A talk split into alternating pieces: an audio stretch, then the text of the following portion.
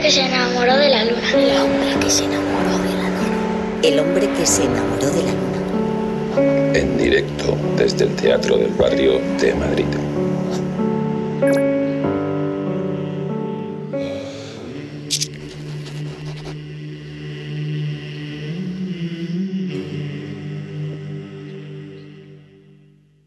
Iniciamos el segundo bloque de esta edición del hombre que se enamoró de la luna, ya sabéis, en la sintonía de M21 Radio, en el escenario del Teatro del Barrio de Madrid, en Lavapiés, donde pues todo el mundo está invitado a, a venir a disfrutar de esta hora y media de radio, porque suceden cosas tan especiales que bueno, uno tiene la oportunidad de conocer a uno de los valores literarios más interesantes de este país y por eso el aplauso está acorde a la invitada que a continuación nos presentamos porque está aquí con nosotros Elvira Sastre.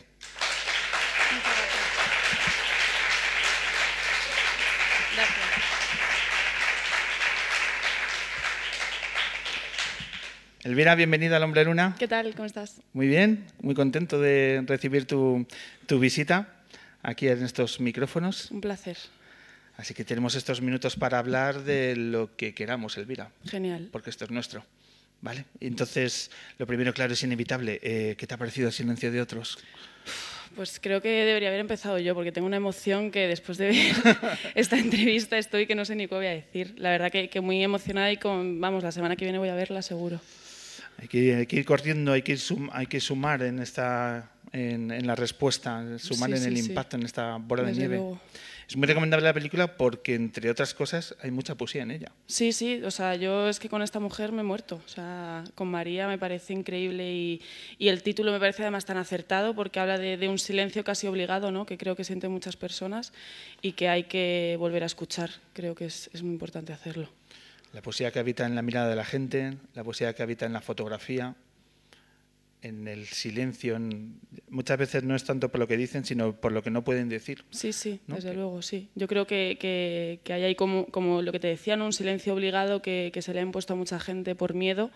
Creo también que ahora con, con esta oleada nueva eh, fascista, por qué no decir lo que estamos viviendo, pues están volviendo a tener motivos para tener miedo otra vez y hay que intentar aplacarlo y, y que no pase y que tengan una vejez digna, la que no les dejaron tener en su juventud. Efectivamente. Y a este rebrote fascista, que fíjate, uno nunca creía que iba a decir eh, esta frase en este programa, Sí. pero es la radiografía que tenemos. Pues un poco de inteligencia, un poco de cultura, un poco de sensibilidad, y yo creo que se van a dar cuenta de que no son para tanto. Esperemos. Esperemos.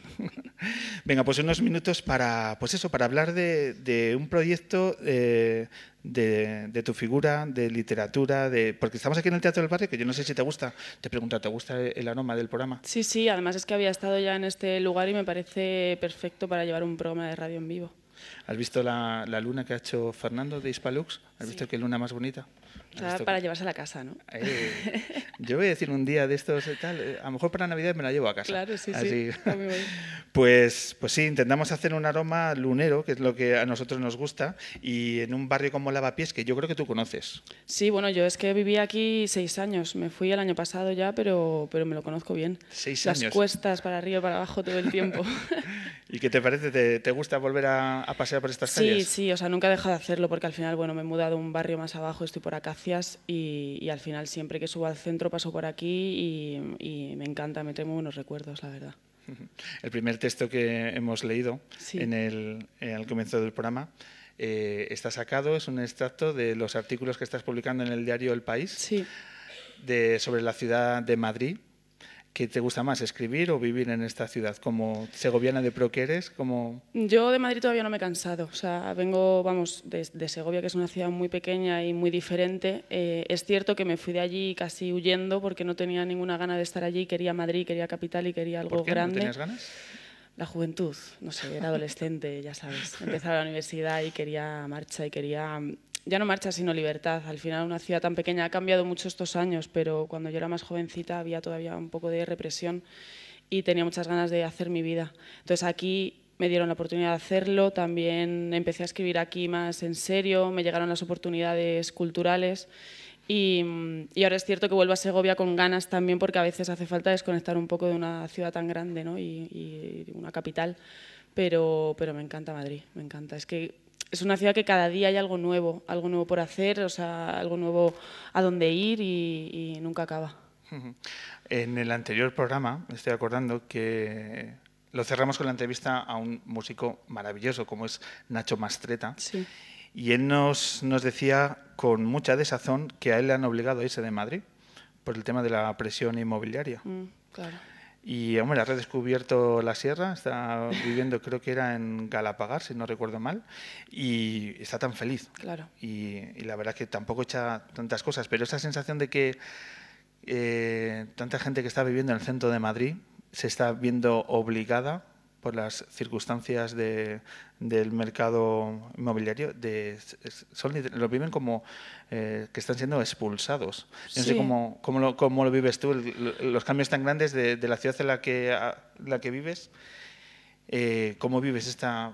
Quizá estamos perdiendo la idiosincrasia de una ciudad como la de Madrid. Sí, yo creo que, que hay que ponerle nombre y al final sí que es un destierro, te ves obligado, ¿no? O sea, yo lo he visto, yo me fui de, de este barrio, entre otras cosas porque me subieron el alquiler de un año para otro casi 400 euros. Y eso es expulsarte. Claro, y dije, yo no voy a participar de esto, pagar por un piso que ni vale lo que estaba pagando, voy a pagar encima el- el- la mitad más. Me negué y para mí es muy importante también quizá porque vengo de Segovia, vivir en un barrio muy barrio. O sea, yo estoy en Acacias y estoy feliz porque pues tengo mi, conozco a mi cartera, voy al mercado, veo abuelitos, veo familias, eh, los parques, no sé, o sea, es muy, muy la vida de barrio, ¿no? De ir a tu panadero, ese tipo de cosas a mí me, me dan mucha tranquilidad a la hora de vivir. Y de lavapiés, pues me fui, uno de los motivos fue ese, porque no, o sea, están haciendo algo que o se meten a regularlo ya o, o se van a cargar al, al madrileño, se van a cargar los barrios y, y lo que tiene esta ciudad de tan urbano y a la vez tan rural, porque tiene parte rural, yo creo, de, de esto, el barrio típico madrileño, pues se va a perder. Sí, también la lástima que al final somos los propios vecinos, ¿no? Los que están subiendo, al final es una persona física, en muchos Claro, de los casos, quien sí. está subiendo 400 euros de alquiler. ¿no? Sí, bueno, y al final, bueno, la gente joven yo creo que, que al final tenemos más opciones de reinventarnos y, y- y conseguir más dinero de, de la manera que sea, pero yo pienso en, en la gente mayor que están echando de sus pisos y, y sin ningún tipo de miramiento y esa gente ya no puede trabajar, no puede conseguir más dinero para pagar sus pisos en los que ya han vivido toda la vida, ¿no? Porque- ¿Qué está pasando aquí al lado? Sí, sí. ¿Por qué pones eh, el- los artículos están englobados en el Madrid me mata? ¿Por Sí. qué ese título? Pues mira, fue una idea de mi padre, que, que, bueno, de él viene mucha de, de- de mi pasión por la literatura y él me dio la idea de, de englobar todos los artículos en algo, ¿no? Y esa frase como es tan característica de aquí, de los años de la movida y demás, me pareció, me pareció bonito ponerlo al final, porque al final, bueno, resume mucho lo que siento. Esta ciudad la quieres y la odias, no sé si en términos... ¿no? Eh, cuéntanos en qué proyectos estás eh, ahora trabajando. Sabemos que está ahí una novela. Sí, ¿Cómo está la novela? Pues está terminada ya, está con los últimos repuntes por fin, porque he estado con ella, pues yo creo que cuatro años, intermitentes, pero cuatro años, tras correcciones y demás y los plazos de las editoriales. Pero bueno, me han dejado muchísima libertad, que, que al final yo es lo único que, que pedí, que no me pusieran una fecha límite, porque, porque bueno, para mí la, la escritura funciona un poco con esa libertad de, de lo que siente cada uno en el momento, ¿no? y que no te pongan un límite de fecha para entregar un trabajo. Entonces eso me lo han permitido y eso ha hecho que el proceso se alargue un poco, pero creo que, que ha durado lo que tenía que durar. Que tú has manejado los tiempos. Sí.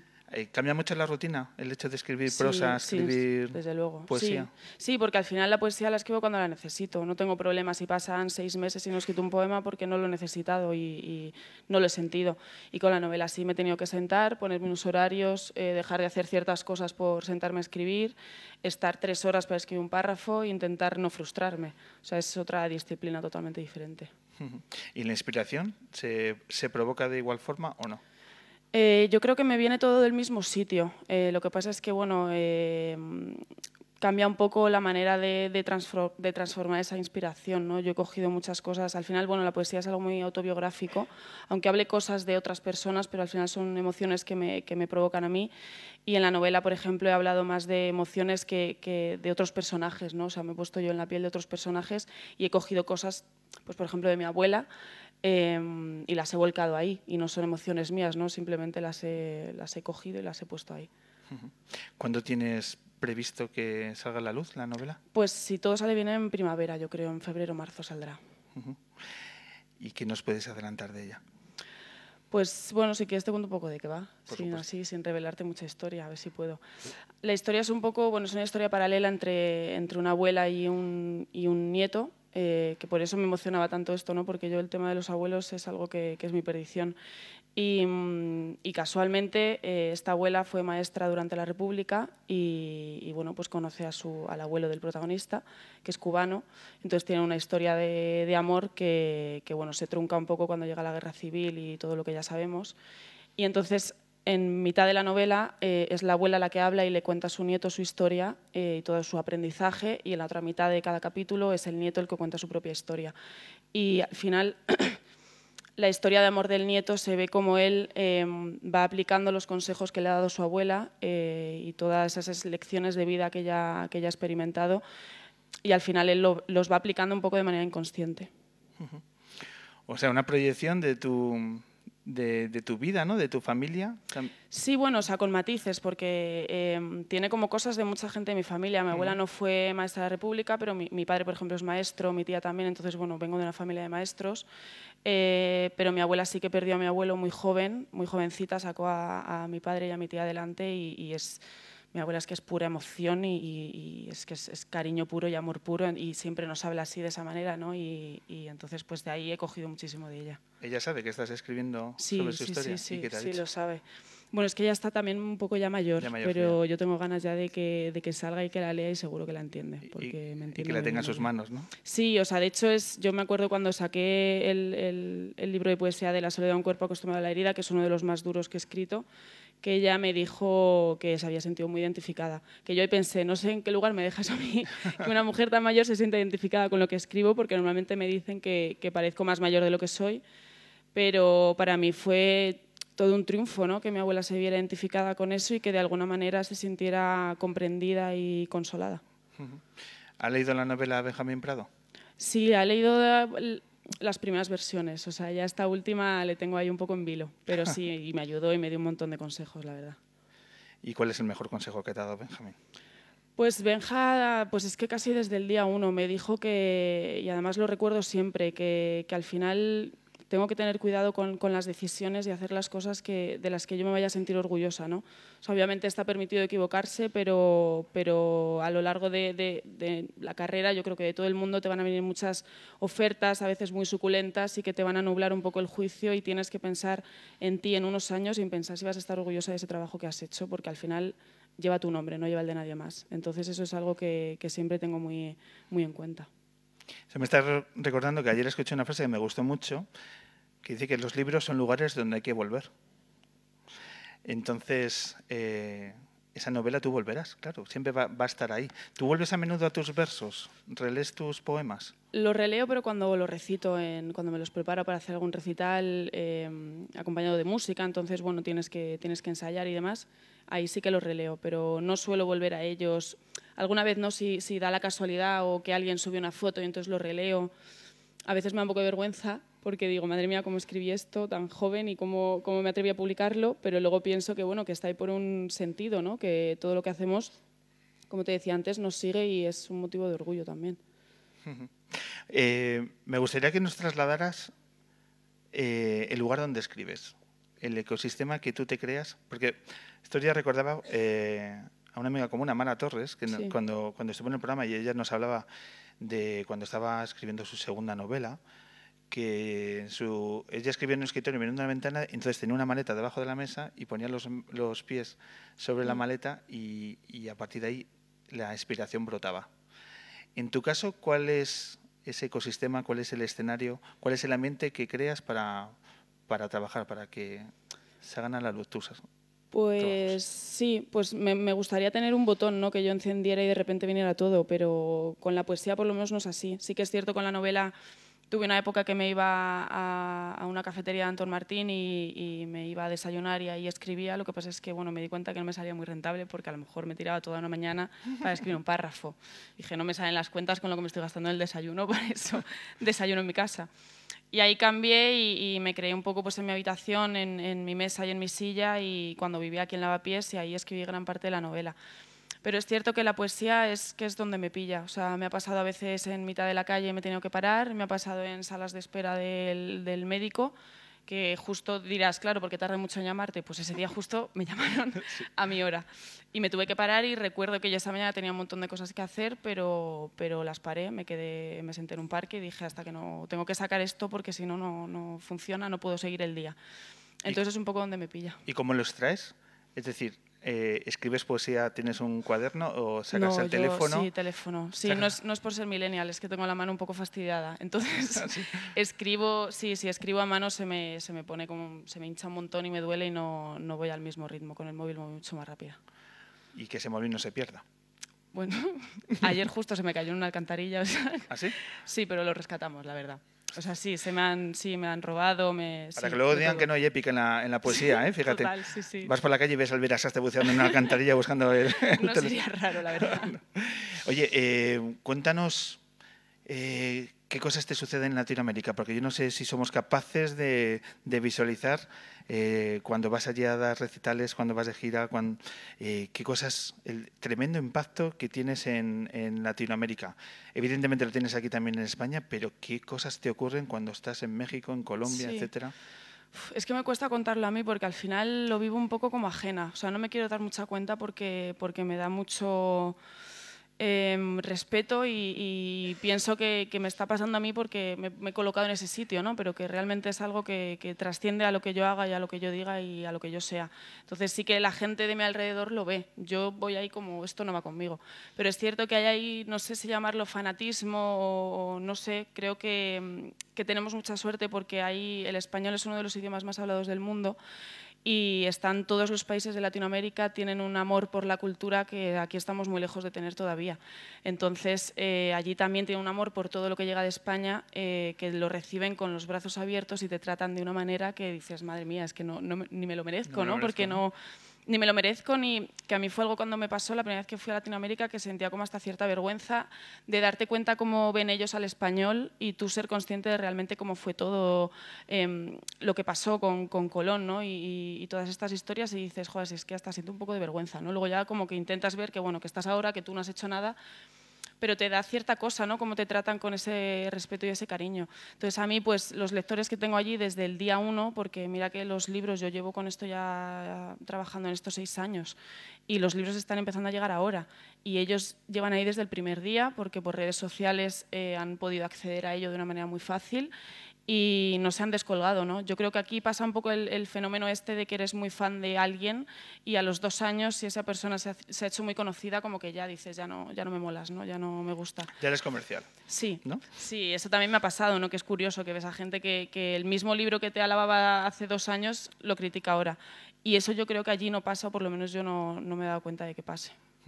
Pero allí, por ejemplo, llenas teatros de cuánto aforo.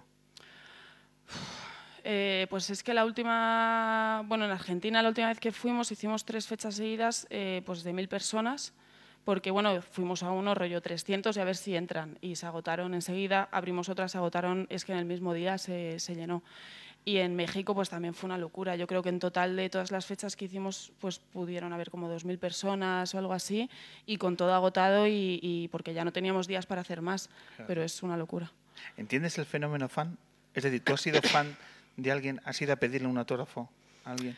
Eh, yo es que soy muy tímida, entonces yo soy muy como fan desde la lejanía, ¿no? O sea, a mí me gusta admirar a alguien, pero si les veo eh, es como, no me acerco, me da- pero me pasa ahora también cuando voy a firmas, o sea, casi no voy a firmas de libros porque me da mucha vergüenza. ¿A quién le pedirías un autógrafo? Pero me da, me da cosa. Eh, mira, me pasó hace poco, que además es que fue muy ridículo porque, porque la conocía y habíamos hablado y demás. Me pasó con Rosa Montero en la Feria del Libro, que iba con una amiga mía que somos muy fans. Ahora ya la conocemos, conseguimos acercarnos a ella, hemos cenado con ella y es adorable. Pero antes de hacerlo, recuerdo que la fuimos ahí medio persiguiendo por la Feria del Libro y yo le decía, venga, tía, vamos, dile algo. Y ella, no, dile tú. Y yo, es que me muero de vergüenza. Entonces yo es como de lejos. Entonces, bueno, lo entiendo porque todos hemos tenido un ídolo ¿no? que nos ha gustado y es cierto que yo en mi adolescencia, que a lo mejor es cuando más te rebrota ese tipo de sensaciones, no estaba en las redes sociales y no sentías esa cercanía hasta cierto punto falsa que te da una red social, que crees que, que esa persona casi es tu amigo ¿no? y que lo puedes tocar porque lo estás viendo todos los días. Y ahora eso creo que ha roto un poco esa distancia y la gente no tiene tanto problema en acercarse y, y decirte cosas. Yo la verdad que lo agradezco mucho. Es cierto que a veces roza un poco la locura y ahí yo sí que como que me bloqueo y digo, esto no. Porque esto no, es- no puede ser así. Pero la mayoría de las veces está todo bien y lo controlo bien. Sí, que allí en Latinoamérica llega, puede haber llegado a, a haber vivido momentos donde el hecho de tener seguidores muy cercanos te incomoda, ¿no? Una sensación casi de seguridad. Sí, bueno, es que me acuerdo una vez, creo que fue en, en- no sé en qué no, fue en Argentina, en, en La Plata, si no me equivoco, que estábamos dando una vuelta, ya habíamos acabado los recitales en Buenos Aires, ni siquiera habíamos hecho nada en La Plata. Y, mm, y de repente estábamos en una tienda mirando no sé qué y entró un señor mayor sin decir nada y se puso a hacerme fotos. Yo me rayé un montón, claro, porque además te hablan allí de la seguridad de Latinoamérica y tal, y se puso a hacer fotos, yo me quedé súper bloqueada. Y él, no, no, es para mi hija, no sé qué, y es como, bueno, pero te puedes acercar, saludar, decirme te puedo hacer una foto para mi hija y ya está, ¿no? Y la gente de la tienda estaba como, pero ¿qué está pasando? Entonces, situaciones así, pues algunas sí que he vivido y son un poco incómodas, pero, pero bueno, son las mínimas al final. Eh, háblanos también de tu faceta como traductora, porque está ligado a un proyecto que hiciste que nos interesa mucho saber cómo lo abordaste, que es traducir las letras de ni más ni menos que de Vetusta Sí. Morla, de uno de esos discos. ¿De cuál fue? Eh, bueno, De- fue, ha sido de los dos de los dos últimos, sí, sí, sí. Pues a ver, fue, yo creo, siempre lo digo, que creo que ha sido lo más complicado que he hecho, porque ¿Sí? es que sí, las letras de Guille son complicaditas. O sea, Vetusta es Ese- ese complicada. mundo abstracto, sí, ¿no? que plantea, ¿no? Totalmente, sí, o sea, tienes que estar en su cabeza. Pero bueno, me lo, me lo propuso Guille porque lo conocía y, y ellos estaban trabajando, estaban grabando el disco en Alemania, iban a hacer una gira, entonces querían tener el libreto en inglés para la gente de allí. Y, y me dijo que estaban hablando con un traductor nativo de allí, pero que pues, lo había pensado y quería pues, hacerme una prueba para ver si, si lo hacía bien y les gustaba más. Y al final pues, les gustó lo que hice, eh, quisieron seguir adelante con ello. Y luego a la siguiente vez, como grabaron en, si no me equivoco, en Inglaterra, también lo necesitaban en inglés y también se las traduje y estaban contentos. ¿Te dieron también plazo de tiempo? Eh, no recuerdo, no recuerdo. A ver, con las traducciones los plazos de tiempo son horribles, pero ya no así de encargos particulares, sino las editoriales te dan muy poco tiempo para traducir libros muy extensos, porque bueno, o sea, he traducido poemarios, pero también he traducido novelas y, y, bueno, pues normalmente lo dejo siempre para el verano y me tiro los meses de verano que estoy más libre para hacerlo. Pero es complicado, sí. O sea, ahí sí que los plazos son asesinos. Eh, has compartido escenario en recitales con músicos, Sí. con Andrés Suárez, con Maruán, eh, con Adriana Morguedas también. Eh, cuéntanos, ho- hoy ponías en redes una- un, un nuevo talento musical que me gustaría que nos comentaras. Yoli. Yoli, Sí. efectiva- efectivamente, que, que también has, has, eh, publicado un vídeo donde Hmm. eh, también estás recitando. Cuéntanos, ver, tenemos que poner ahí la mirada. ¿Quién es? Hombre, a mí me, me apasiona. Es una chica que he descubierto hace muy poco, em, que la escuché y, y es verdad que al estar tan metida ahora en el mundo, he estado muy metida en el, en el mundo de los cantautores y en el mundo de la poesía, eh, hay pocas cosas que me emocionan, que consiguen emocionarme ahora mismo, porque, bueno, al final, no sé, nos volvemos un poco así, ¿no? Y escuchas tanto que al final es raro que algo despunte. Y con esta chica me pasó cuando la escuché que, que me pareció distinta a todo lo demás y, y la vi como tan inocente y el otro día estuve hablando con ella y, y- y estaba hasta cortada, ¿no? Y se le veía que, que no era consciente del talento que tiene. Eh, y, y me encantó. Cuando descubro algo así, la verdad es que, que me emociono y tengo ganas de llevarla a todas partes. Entonces, bueno, hice una canción eh, basada en un poema mío y me propuso grabarla juntas, eh, recitando y ella cantando. Y es el vídeo que subí ayer y la verdad que me parece una tía 10 y que tiene muchísimo talento y cosas que hacer. Yolisa. Sí. Pues luneros, luneras, anotamos este nombre bajo la recomendación de Elvira Sastre. Elvira, pues fíjate cómo estamos. Estamos aquí en el teatro, estamos en un tan tranquilos que yo creo que es, no sé si te apetece Claro. abrir las páginas de alguno de tus libros. ¿Te apetece recitarnos algo? Claro que sí. Y con eso finalizamos estos minutos. Muy bien. Pues venga. Lo imposible. De todas las formas de pedirte que te quedes, a saber, con los ojos abiertos, con un ramo fresco en la mañana, con una frase a destiempo que te convenza de que puedes sentarte al borde de mis heridas sin miedo a hacerme daño, es decir, con la rodilla sobre el césped, la súplica en el dedo, con la noche que se termina si no respondes a mi urgencia, con esta valentía mía que promete hacerte reina del castillo, solo si te quedas, solo si te pido que te quedes, con esta soledad que se llena de tu nombre y me dibuja cien pájaros en la espalda del color de tus ojos hierba, De todas estas formas, amor mío, de pedirte que te quedes conmigo, escojo el silencio, que es el único que sabe cómo pedirte lo imposible. Elvira Sastre. Muchas gracias.